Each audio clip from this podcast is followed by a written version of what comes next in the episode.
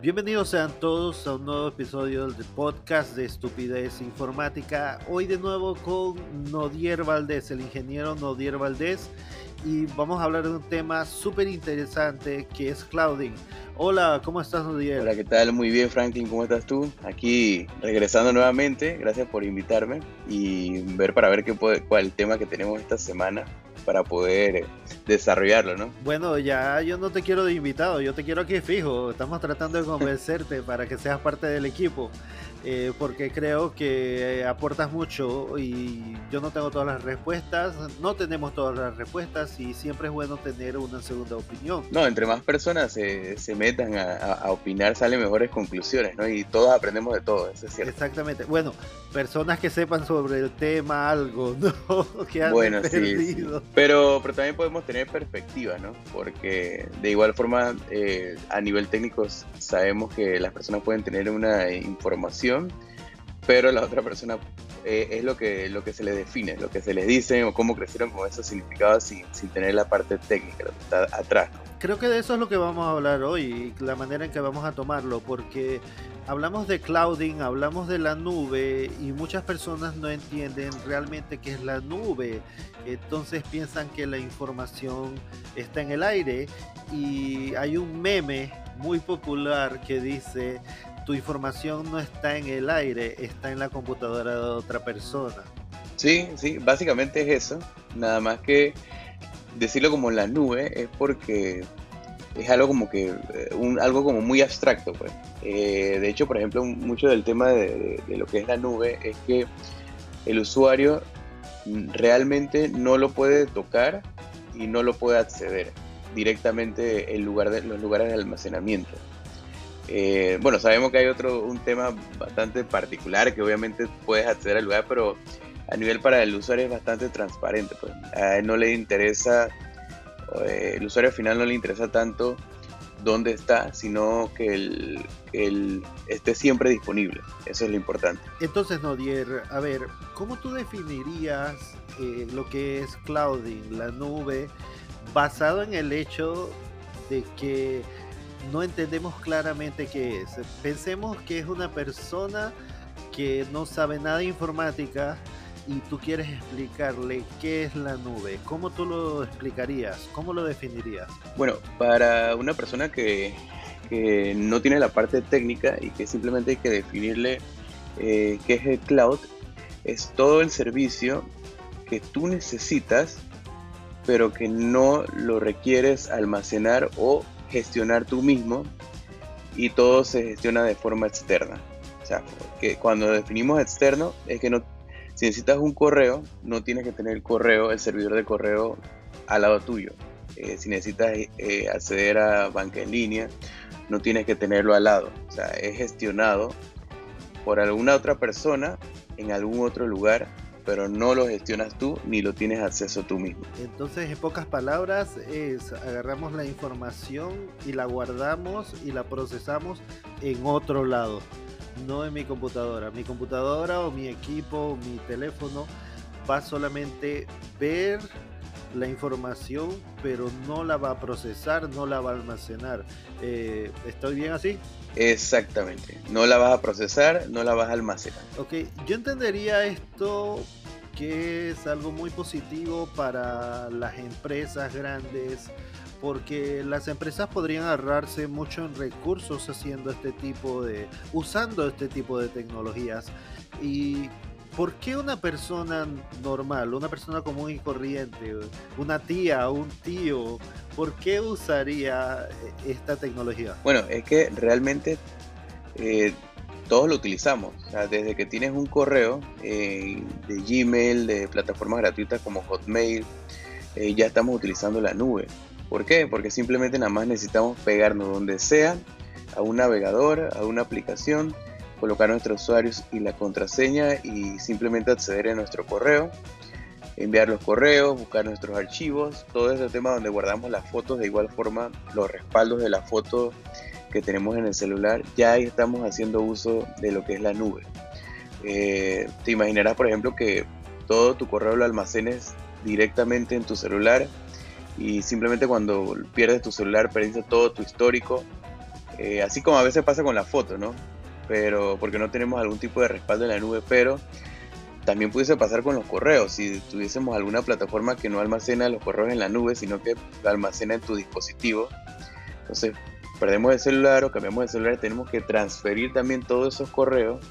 Y si perdemos el equipo, también perdemos todo el histórico de los correos. Sabemos que podemos en cierta cantidad de años almacenar mil correos, dos mil correos, diez mil correos, que todo es información que puede ser importante para nosotros. Tengo una pregunta para ti que es sobre el concepto de cliente flaco, cliente gordo.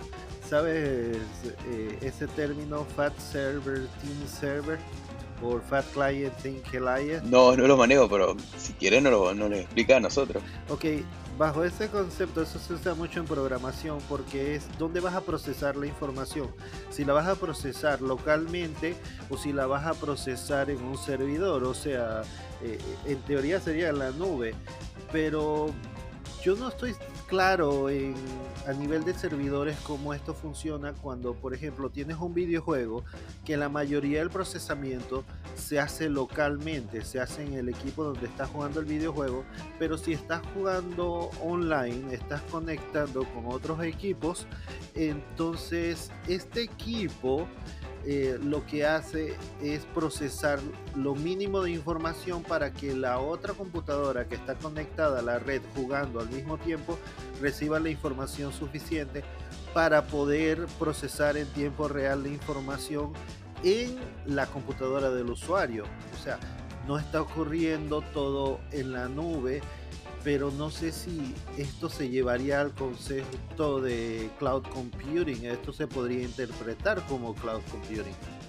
Bueno, eh, realmente hay, por ejemplo, algunos términos que son híbridos. Eh, por ejemplo, puedes procesarlo en tu computadora, pero lo almacenas en la nube, la información. Eh, de igual forma también puedes almacenar la información localmente, pero se procesa en, en lo que es una nube. Eh, o sea, tiene, tienes todos esos formatos, que es una gama bastante amplia y por lo menos a nivel de por lo menos plataformas de Azure, eh, Amazon Web Services, eh, tienen todos estos conceptos que tú decides si quieres procesar, si quieres el servidor completo, si quieres almacenar, o sea, son complementos que, que tú vas teniendo en cada uno, ¿no? Entonces, vas manejando todo, todo ese esquema del portafolio que, que va creciendo y va creciendo eh, día a día eh, para todo lo que son los servicios en la nube. Excelente, porque yo siempre he tenido la confusión sobre eso. O sea, yo digo, si estoy procesando todo en mi computadora, eso quiere decir que yo estoy realmente en la nube, pero sí, puede ser, sí, puedo decir que sí, estoy trabajando con la nube, pero no estoy haciendo todo el procesamiento en la nube, tal vez estoy solamente almacenando cierta información, pero de igual manera estoy usando la nube. Sí, correcto. Eh, por ejemplo, hay muchas aplicaciones que tienes en el celular, que por eso vemos que algunas aplicaciones son muy pesadas, porque si sobrecargamos eh, a millones de transacciones o millones de procesamiento eh, hacia, por ejemplo, servidores de redes sociales, por ejemplo, Instagram, Facebook, estaríamos, estaríamos sobrecargando demasiado todo ese sistema cloud que tienen Así que algunas cosas se procesan. Por ejemplo, eh, un video que venga con una alta definición y tú lo vas a postear, eh, va a sobrecargar o saturar lo que es por lo menos el enlace de, carga, el espacio. Así que lo que realmente aplica es unos algoritmos y o reglas que en el mismo celular se hace una compresión antes de subirlo. Entonces ahí estamos utilizando el procesamiento del celular para posteriormente ejecutar algunos otros comandos en, en, lo que es la nube, que es por ejemplo la publicación, el tema que le aparezca en los feeds de, en los stories de, la, de, las otras personas. O sea, tenemos algo híbrido en esa parte, ¿no? Claro, el procesamiento en comparación con lo que hace la plataforma es muy mínimo lo que hace el celular, pero sí igual forma estamos realizando algo, ¿no? Oh, eso está súper interesante porque no sabía eso. Imagínate, yo programo y no tenía conocimiento de, eso, no sabría, tal vez lo entendía vagamente porque usas los conceptos cuando programas, pero no le prestas atención a lo que está pasando y no tratas de entender cómo está funcionando todo realmente, porque yo siempre digo, ah, esto se procesa en la nube o esto se procesa localmente, pero ese concepto de ser un sistema híbrido, porque al final yo creo que todos los sistemas serían híbridos eh, basados en ese concepto. Sí, pienso que la mayoría sí, pero realmente cuando vemos a gran escala, eh, el volumen o, el fuerte del procesamiento, el, fuerte de, almacenamiento y la ubicación de todos esta, estos procesos, el fuerte obviamente se realiza en la nube y, no y, una mínima parte en lo que son los dispositivos eh, locales. Así que por lo menos en ese caso eh, vemos algo que es híbrido, pero no necesariamente como que, bueno, ahora todo es híbrido, sino que como el, peso fuerte viene en la parte cloud, lo manejamos de esa forma. Simplemente le decimos a eso, esta es una plataforma full cloud. Oh, excelente. Entonces, hablemos un poco de ventajas y desventajas. Eh, así que no ¿cuáles son las ventajas primero que me dirías que tiene usar cloud computing? y por favor, dímelo a nivel de usuario y a nivel de empresas, que tú trabajas en una empresa y entiendes eso mucho mejor. Bueno, a nivel de usuario es como quien dice toda la simplicidad que puedes manejar, eh, un tema de multiplataforma, eh, para temas de, por ejemplo, de los usuarios, no tienen que estar preocupándose por configurar, dirigir hacia dónde debe almacenarse los datos, hacia dónde se debe procesar. Eh, simplemente con, configuraciones básicas, por ejemplo, de instalación, de, hasta de usuario y contraseña, ya empiezas a utilizar lo que es el cloud. Eh, y tienes, por ejemplo, una, una, dedicarte a lo que es, es lo que es hoy en día, o sea, usar tu navegador, tus aplicaciones, y no tienes que estarte preocupado tanto por estar instalando. Pues instalando, configurando, que cuesta bastante eh, tema, ¿no? Y eso lo vemos bastante con el tema de, de, del Internet de las Cosas en el hogar, que muchos de los servicios que podemos acceder desde afuera, mandar comandos para que se apague la luz a ciertas horas, eh, que se encienda el abanico, que se apague la televisión, eh, que haga algún, algún pedido, que controle la música, eso lo estamos trabajando con bastantes servicios en la nube y simplemente el usuario no se preocupa por nada, no, no tiene que estar eh, revisando de cómo se almacena, cómo acceder, sino que lo hace tan fácil en una plataforma que está en la nube que el hogar se comunica hacia allá, los dispositivos que utiliza se comunican hacia allá y todo queda almacenado de esa forma que ejecuta los comandos. Eh, son innumerables eh, innumerables temas que tenemos, podemos revisar en la parte de, beneficios para, el, cliente o el usuario final en el hogar. Y a nivel, por ejemplo, de las empresas, eh, uno de los beneficios es el tema de, lo que tienes que invertir en infraestructura. Y no solamente invertirla, darle mantenimiento. Porque todo ese tema no, tienes que estar eh, dedicándote a, administrar eso, sino que te dedicas a gestionar otras cosas que pueden ser mucho más importante para, para el rubro del negocio. Eh, no tienes que andar haciendo, haciendo inversiones, por ejemplo, en un data center que, que los servidores estén siempre arriba, los parches de seguridad, porque ya eso se cede a los servicios de la nube, que tu proveedor te va, lo, lo tiene que realizar. Y tú te dedicas a otras cosas. Entonces, eh, quizás sea una de las mayores ventajas. Eh, y el tema, por ejemplo, eh, puedes mover una oficina mucho más rápido eh, de un sitio a otro eh, sin necesidad de estar comprometiéndonos en, hacer apagados de servidores, movimientos, cambios, reestructuración de red. Es muchísimo más sencillo. Oh, esa es muy buena información, pero como todo, también entendemos que hay riesgos, que hay desventajas. Entonces, ¿qué desventajas tú le ves al clouding? Eh, bueno, la desventaja es que dependemos eh, por así decirlo, 100% del, del, Internet para muchos servicios del, cloud. Regularmente los tiempos de baja del Internet eh, no, no, es muy alto, relativamente es algo que, las compañías pueden sopesar si en algún momento se, se, le, les va el servicio y no pueden acceder. Pero si tienes todos tus servicios en la nube y sucediese algo particular, como que en algún momento han tenido todas estas plataformas de centros de datos de Microsoft, de Amazon, es una afectación bastante fuerte y más si tienes lo que es el tema de volumen.